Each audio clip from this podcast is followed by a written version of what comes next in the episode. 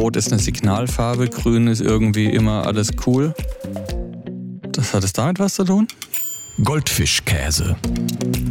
Dein Synapsenfutter für unersättlichen Hirnhunger. Hallo und herzlich willkommen zu einer weiteren Folge von Goldfischkäse. Heute unter etwas erschwerten Bedingungen durch die ganze Corona-Geschichte. Wir haben das Studio so umbauen müssen, dass wir hier nicht nur die zwei Meter Mindestabstand halten, sondern wir haben auch noch eine kleine Corona-Wand zwischen uns improvisiert aufgebaut. Wenn ihr das sehen wollt, schaut doch gerne bei uns auf Instagram vorbei. Dort werden wir das Bild definitiv heute oder morgen posten. Mit dem Guckloch aber, die Corona-Wand mit Guckloch. Die Corona, ja, ich, wir haben, also ich habe die hier aus äh, verschiedenen Schaumstoffteilen aufgebaut und interessanterweise hat das eine Schaumstoffteil in der Mitte einen Defekt und da können wir uns durchsehen. Aber auch das werdet ihr auf Instagram und auf äh, Facebook werden wir das Bild posten. Die jeweiligen Links unten in der Beschreibung. Bevor wir beginnen, möchten wir auf eine Nachricht eingehen, die wir bekommen haben, die Bezug nimmt auf unsere Biergarten Geschichte. Und zwar schreibt uns Sonja. Sonja hat uns über Instagram kontaktiert und schreibt, und der erste Satz ist schon einfach Obergranate. Sie schreibt, Hallo Goldfrisch-Käse-Team. Und das ist an Kreativität eigentlich nicht zu überbieten. Also wir haben uns ja echt lange Gedanken gemacht über den Namen, aber Goldfrisch-Käse, ich glaube, wir hätten Sonja vorher mit einbinden müssen es wäre jetzt vielleicht noch der richtige Zeitpunkt, uns umzubenennen. Ja. Wenn dann jetzt. Und das wäre es fast ist wert. einfach, es, es, es ist halt auch vegetarischer. Es ist für die, ja. für die Vegetarier ist Goldfischkäse eher semi-geil, aber Goldfrischkäse. Stimmt. Das wäre dann, äh, vielleicht müssen wir da mit der Zeit gehen und wir yeah. werden uns nochmal darüber äh, unterhalten. Auf jeden Fall hat Sonja Folgendes geschrieben. Hallo Goldfrischkäse-Team, Hashtag vegan, das ist jetzt mein Zusatz. Zuerst wollte ich euch sagen, cooler Podcast, ich bin gespannt, welche Fragen noch so beantwortet werden. In Folge 2 habt ihr gefragt, ob es in München in den Bärgärten wirklich so ist, dass man sein Essen mitbringen darf. Ich wohne derzeit zwar nicht mehr in München, habe dort aber bis zu meinem siebten Lebensjahr gewohnt. Ich kann mich noch genau daran erinnern, wie wir früher in den Hirschgarten gegangen sind und dort unser Essen selbst mitgebracht haben. Zu Nathalies Aussage, 8000 Menschen zu bewirten, kann ich auch noch kurz etwas sagen. Es gibt dort einen großen Selbstbedienungsbereich außen. Das heißt, die Bedienungen müssen nicht jede Menge Bier durch die Gegend tragen, sondern man holt sich tatsächlich sein Bier selbst und packt dann seinen Picknickkorb. Stimmt. Jetzt, wo sie das schreibt, erinnere ich mich auch. Das ist ja? oft in Biergärten mit Selbstbedienung richtig. Ah, okay, war, war ich noch nie. Dann letzter Satz noch. Ich hoffe, ich konnte euch da etwas Licht ins Dunkle bringen. Liebe Grüße, Sonja. Sonja, vielen lieben Dank und vielen lieben Dank für den Input für unsere vegane Zielgruppe. Goldfrischkäse. Äh, Dominik, Frischkäse ist nicht vegan. Äh, vegetarisch, Entschuldigung. Ja, vegetarisch. Ja. Aber es ist vegetarisch. vegetarisch ist es auf jeden Fall. Ich habe heute ein Thema mitgebracht, und zwar der Bierdeckel. Warum heißt der Bierdeckel Bierdeckel, obwohl er ja unter dem Bier liegt und nicht, wie ein Deckel eigentlich oben ist? Woher kommt das? Dazu müssen wir ein paar Jährchen zurückblicken. Und bevor wir das tun, möchte ich Nathalie fragen. Ja. schau mal durch das Guckloch. Das ist Spannerloch. Der Bierdeckel, wie ich ja eben schon gesagt habe, heißt ja Bierdeckel, obwohl er ja unten drunter liegt und nicht oben drauf, wie ein Deckel ja üblicherweise ist. Ja, Warum? sonst vielleicht war das Wort Bierunterteller einfach nicht verkaufsfördernd. Bleibt das drin?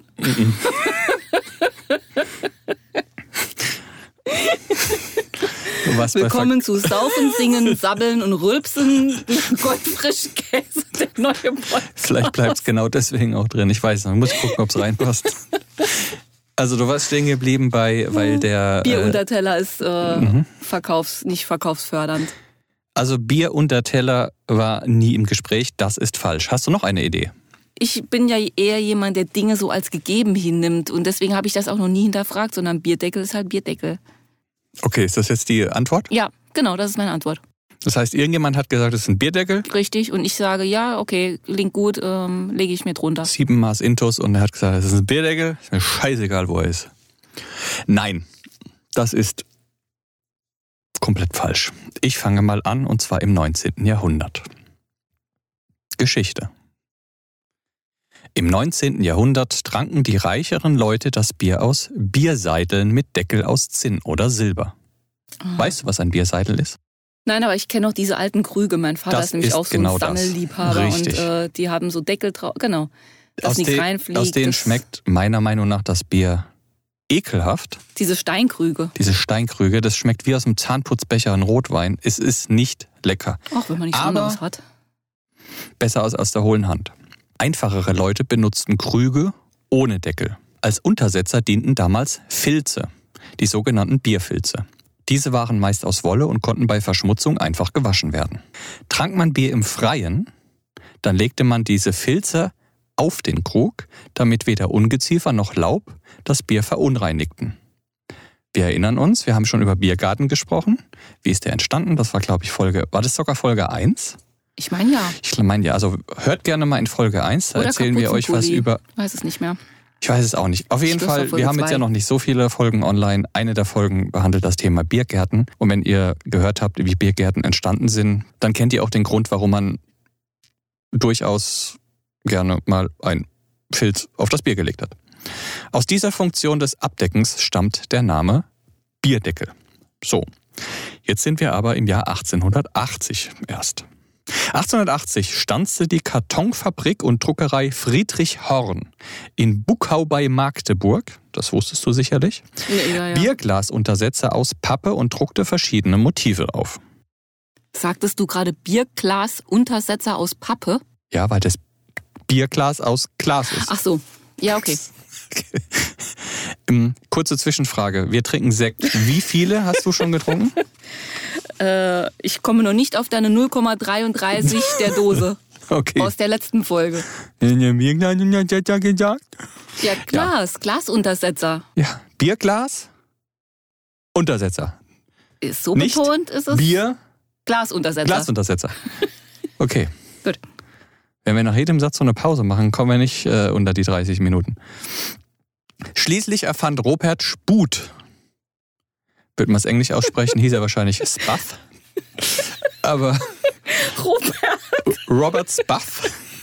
Aber ich glaube, er war Deutscher, weil er aus Dresden kam. Also schließlich erfand Robert Spaff aus Dresden 1982 den Vorläufer des heutigen Bierdeckels, die sogenannten Holzfilzplatten oder Fasergussuntersetzer, bei denen der Papierbrei in runde Formen gefüllt und getrocknet wurde. Aber das wusstest du sicherlich auch. Also selbstverständlich. Heutiger Hauptzweck des Bierdeckels ist es, das Kondenswasser, welches sich durch die warme Umgebungsluft an der Außenseite der kalten Glaswand bildet und nach unten läuft, aufzusaugen, damit es weder auf den Tisch oder Tischdecke läuft, noch vom Glas abtropft, wenn dieses zum Trinken angehoben und geneigt wird. Aber auch da erzähle ich dir vermutlich nichts Neues, Nathalie. Nee, wobei die Leute, die ich kenne, trinken das Bier so schnell, da kondensiert nichts und läuft nichts runter. Okay, so wie du deinen Sekt trinkst. Der Standard-Bierdeckel, pass auf, jetzt wird's richtig brutal, hat einen Durchmesser von. Oh. Ja, komm, gib mir Zahlen. Jetzt kommt deine Frage.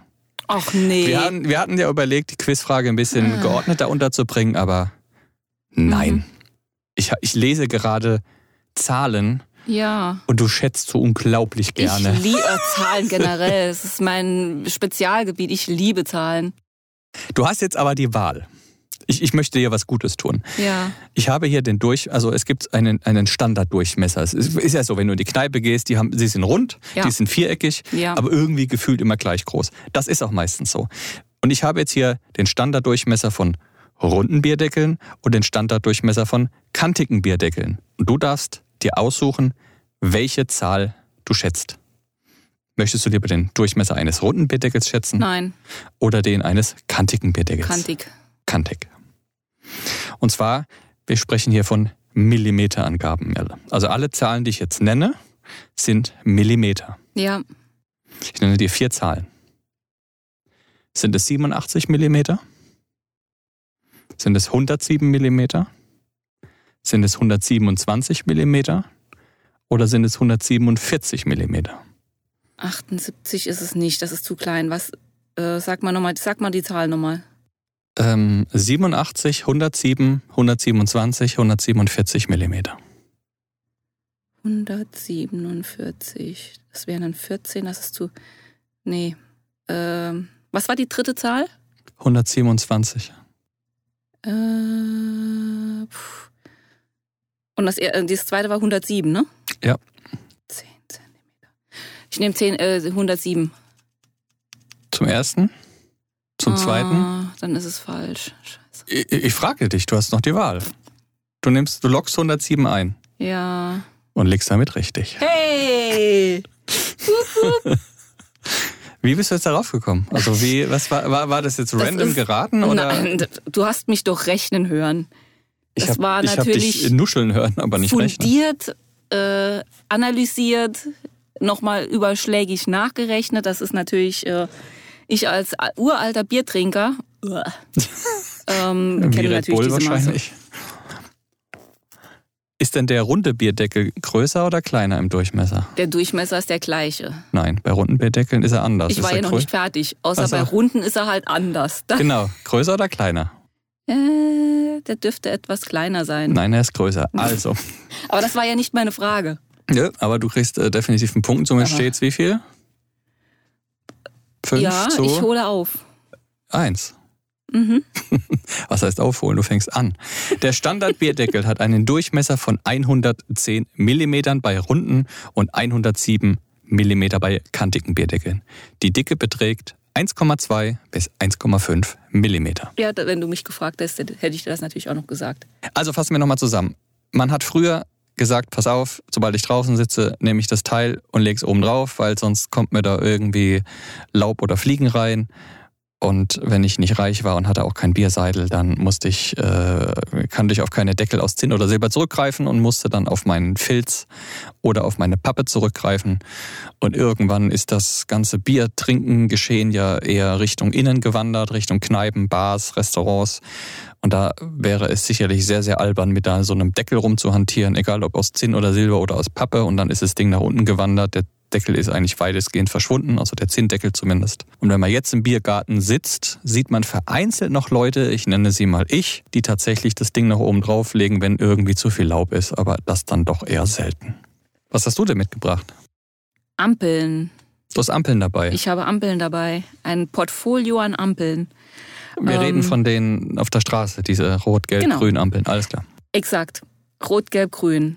Und genau das ist es. Warum sind es genau diese drei Farben der Ampeln? Ist das denn überall so auf der Welt? Ja, Ja? Okay. weltweit. Die Ampeln Oh. zeigen weltweit Rot, Grün und Gelb. Aber warum gerade diese Farben? Könnten ja auch blau, Lila und pink. Ja. weiß und äh, genau gepunktet. Hm. Also ich- ich hätte jetzt, das Einzige, was mir dazu einfällt, ist, Rot ist eine Signalfarbe, Grün ist irgendwie immer alles cool. Das hat es damit was zu tun? So Signal Feng Shui, nee. nee, die Ampeln sind nicht nach Feng Nee, nicht Feng äh. Shui, sondern irgendwie Rot ist ja immer so Signal, Achtung, Das ist Vorsicht. richtig. Mhm. Und Grün ist ja immer so, alles klar, geh, go, äh, alles im grünen Bereich. Äh, Wobei, ähm, wobei dann Gelb ist wahrscheinlich in der Mitte. ich mich ja sehr lange, sehr ausgiebig mit diesem Thema beschäftigt habe. Und früher ähm, war es wirklich so, dass Grün Achtung bedeutet hatte. Oh, Ja, also ich fange jetzt mal mittendrin in der Erklärung an, ja. weil ähm, das heißt nämlich wirklich, dass sich die Rolle von Grün für Ampeln im Laufe der Geschichte dramatisch geändert hat. Weil ähm, das geht auch um die Wellenlängen der Farbe. Und ähm, die Wellenlänge der Farbe Grün ist unwesentlich kürzer als die von Gelb. Die befindet sich also auch noch in diesem sichtbaren Spektrum der Menschen. Also es ist für uns immer noch einfacher zu sehen als jede andere Farbe, mit Ausnahme Rot und Gelb. Und ganz, ganz früher hat Grün ähm, bei Zugampeln Achtung bedeutet. Und Weiß stand für keine Gefahr.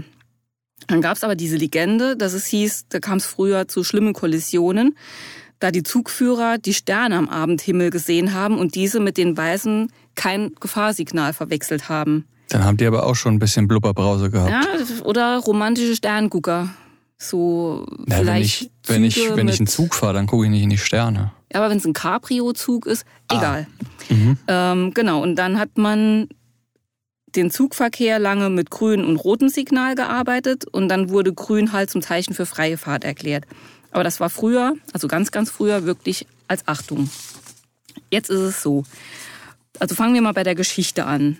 Die erste Ampel, die wurden nämlich an der gefährlichsten Kreuzung vor dem Parlament in London aufgestellt.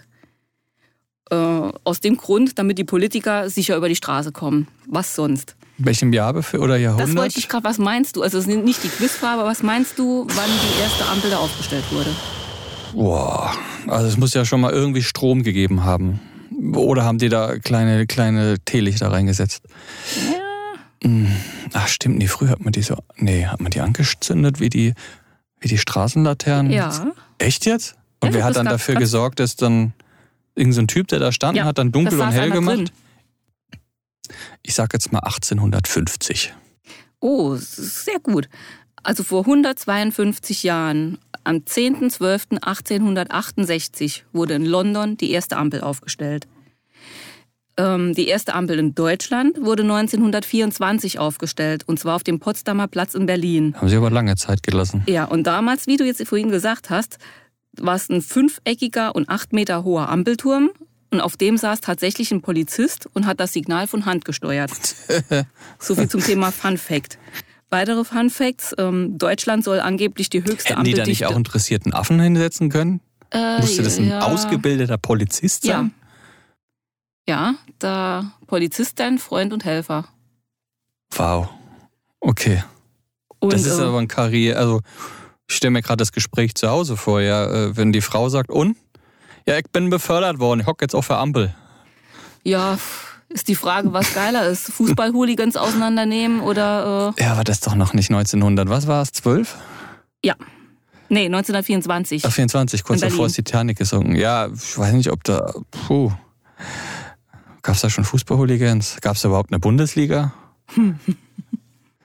Auf jeden Fall Respekt an die Dudes, die da oben ja. Und Deutschland hat angeblich auch die höchste Ampeldichte der Welt. Die haben, glaube ich, die höchste Dichte von allem, was ja. irgendwelche Einschränkungen, ja. Beschränkungen, Warnhinweise. Und noch ein Fun-Fact habe ich für dich. Zwei Wochen Lebenszeit verbringen Deutsche laut Statistik vor wartend vor roten Ampeln. Oh Gott. Mich ausgenommen. So, jetzt aber ähm, zu den Farben. Der Ampelerfinder John Peak Knight hat die Signale aus dem Schienenverkehr übernommen. Daher kommt es nämlich tatsächlich. Und ähm, die hatten früher drei Signalzeichen. Ein Signalzeichen nach oben, das bedeutete, Reiter und Kutschen müssen stoppen. Dann gab es ein Signalzeichen nach unten, das bedeutete, Fußgänger dürfen gehen. Und zudem leuchtete nachts in Rot und Grün eine Laterne oben auf der ersten Ampel. Also die ersten Ampeln zeigten damals wirklich nur Stehen bleiben und Gehen an, keine Farben.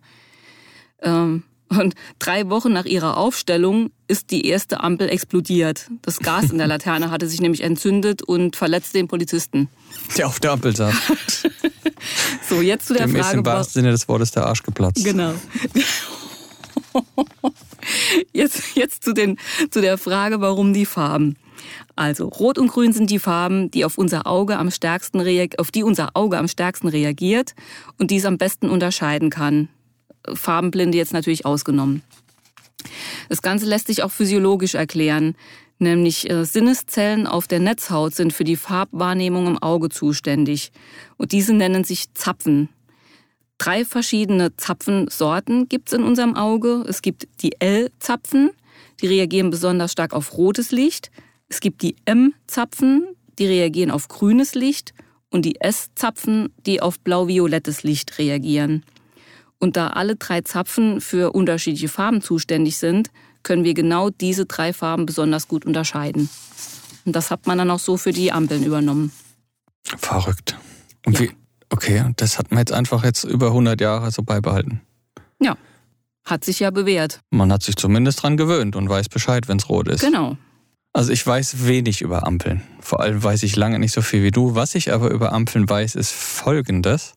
Da frage ich jetzt mal dich, ob du das weißt. Ampeln haben ja oft, also ich spreche jetzt nur von Deutschland, weil ich kenne mich mit der weltweiten Ampelgestaltung nicht so aus, ist es ja so, dass sie drei getrennt voneinander existierende Lichtquellen haben. Meistens rund und übereinander. Also oben ist eine Farbe rot, in der Mitte ist gelb und unten ist grün. Genau. Meine Frage ist jetzt aber, warum? Also warum spart man keinen Platz und sagt, okay, wir nehmen jetzt einfach nur, nur eine, ein, eine Lichtquelle und da sind dann drei Leuchtdioden drin oder drei Glühlampen und die werden dann halt rot, gelb oder grün. Kleiner, mhm. kleiner Tipp schon mal, es gibt zwei Antworten. Also zwei Gründe, die dagegen sprechen, das so zu machen. Also ich könnte mir vorstellen, zum einen wegen der Schaltung, weil es kommt ja auch bei uns drauf an, wann die Ampel wie umspringt, wegen Halt und mit Kulanzzeit, mit Blitzen. Ob das ganz früher so war, weiß ich nicht. Aber ähm, das stelle ich mir schwierig vor, wenn das nur in einem Licht ist. Und halt auch mit Sicherheit hat es was damit zu tun mit der Farbunterscheidung. Ja, jein bis ja, jein, nein, ja. Also, Grund eins ist folgender. Es gibt ja Leute, die ein bisschen Probleme haben mit Rot, Grün und so weiter. Das genau. heißt, die dürfen ja trotzdem Auto fahren und die sehen dann aber nicht, oh, es ist rot, oh, es ist grün, sondern die sehen einfach nur, es leuchtet oben, es leuchtet in der Mitte oder es leuchtet unten. Jetzt mal im Worst Case sehen sie einfach nur eine und dieselbe Farbe und sie sehen einfach nur, wo leuchtet sie. Dann sagt man diesen Menschen halt, okay, pass auf, oben heißt stehen, unten heißt fahren, was die Farbe ist, spielt keine Rolle. Das ist Grund eins. Grund zwei: wenn du an einer roten Ampel stehst Beziehung, oder andersrum. Wenn du auf eine Ampel zufährst und die ist gelb, dann musst du ja als Fahrer wissen, schaltet die gerade von gelb auf rot mhm. oder schaltet die gerade von rot-gelb auf grün. Mhm. Das erkennst du nur daran, wenn du vor einer roten Ampel stehst und die schaltet auf grün, dann passiert folgendes. Es geht, das rote Licht bleibt an, das gelbe Licht kommt hinzu dann bleiben beide so eine Sekunde lang gleich an und dann ist kommt. Ist das so? Das ist so, dann verschwinden beide Lichter und dann wird es grün. Das ist in ganz Deutschland so. Das war vielleicht auch weltweit, auf jeden Fall in Deutschland. Da muss ich drauf achten, das ist mir jetzt gar nicht präsent, dass die gleichzeitig leuchten. Und wenn es umgekehrt ist, also wenn die Ampel grün ist und sie schaltet auf rot, dann, ist, dann wird sie, dann verschwindet das grüne Licht. Wird orange. Und es wird nur, dann kommt nur das Orange dazu oder das Gelbe. Ja. Und wenn das dann verschwindet, dann kommt nicht das Rote gleichzeitig dazu, sondern es kommt nur das Rote. Ja, das heißt. Das ist klar. Genau. Und damit man das unterscheiden kann, wenn man auf eine Ampel zufährt, und zwar auch noch als jemand, der vielleicht die Farben nicht unterscheiden kann, sind das diese beiden Gründe, warum man das übereinander macht. Dreifarbig, beziehungsweise drei Lichtquellen und nicht eine. Habe ich mir so noch nie Gedanken drüber gemacht, weil du fährst ja auf die Ampel zu und du siehst ja von weitem schon, wie sie umschaltet, oder auf welche. Also Deswegen. Unterbewusst. Unterbewusst hast du es mit Sicherheit komplett drauf. Du hast es dir noch wahrscheinlich noch nie realisiert oder ins Bewusstsein gerufen, was da wirklich passiert. Aber selbst jetzt, wo du sagst, kann ich mir es nicht, habe ich es nicht vor meinem Auge, dass Orange und Rot gleichzeitig leuchtet. Wenn es auf grün schaltet. Ja. Was mich mal interessieren würde, wenn jetzt jemand zuhört, und das werden sicherlich einige zuhören, die auch Auto fahren oder zumindest mal beifahren oder mit dem Fahrrad unterwegs sind, war euch klar, also war, also seid ihr da eher auf meiner Seite und sagt, ja klar, weiß ich, wenn es von Rot auf Grün, dann ist zwischendurch Rot und Gelb gleichzeitig an. Oder eher wie Nathalie, die sagt, keine Ahnung, ich habe das im Unterbewusstsein vermutlich abgespeichert, aber erklären hätte ich das jetzt nicht können. Wo müsst ihr hinschreiben? Du möchtest mehr über uns erfahren oder uns etwas mitteilen? Du findest uns auf Insta und Facebook. Folge einfach den Links in der Beschreibung oder schreibe uns eine Mail an goldfischkäse.web.de. Da ich ja jetzt gerade massiv aufhole, um meinen noch nicht vorhandenen Vorsprung weiter auszubauen, habe ich auch noch eine Quizfrage für dich, die du hoffentlich nicht richtig beantworten wirst. Ich bin sehr gespannt. Ähm, ich habe hier mehrere nette Sachen stehen. Ich fange mal mit der oberen an. Wie viele blutsaugende Stechmücken wären nötig, um einen Menschen auf einen Schlag leer zu trinken? Oh Gott. Ich gebe dir vier Antwortmöglichkeiten. Antwort A 400.000. Antwort B 875.000. Antwort C 1.200.000. Oder D 2 Millionen. Okay, äh, äh, lange Rede, kurzer Sinn. Ich entscheide mich für tatsächlich die letzte Zahl. 2 Millionen? Ja. Knapp daneben. 1.200.000 reichen. Verdammt. Und das hast du wie mit deinen Smarties selber nachgerechnet, recherchiert und getestet. Ja, genau. Am Probanden testen lassen und äh, habe mich der richtigen Antwort versichert. Verrückt. Dann steht es jetzt aktuell 2 zu 5. Uh. Danke, dass ihr bis hierhin zugehört habt und wir freuen uns sehr, wenn ihr auch das nächste Mal wieder anschaltet mit zwei spannenden Themen und wir können euch schon mal einen kleinen, klitzekleinen Ausblick geben, was auf euch zukommt. Und zwar werfen wir euch jetzt beide lediglich ein Stichwort an den Kopf, das das nächste Thema minimal umschreibt. Möchtest du dein Stichwort in den Raum werfen? Ich schleudere euch ein Hirnfrost entgegen. Und ich schleudere euch das Wort Tastatur entgegen. Hirnfrost und Tastatur. Danke fürs Zuhören. Bis zum nächsten Mal. Euer Goldfischkäse-Team. Schaltet wieder ein. Wir freuen uns. Tschüss. Ciao. Du hast den Podcast noch nicht abonniert? Verpasse keine Folge mehr und abonniere noch jetzt deinen Goldfischkäse.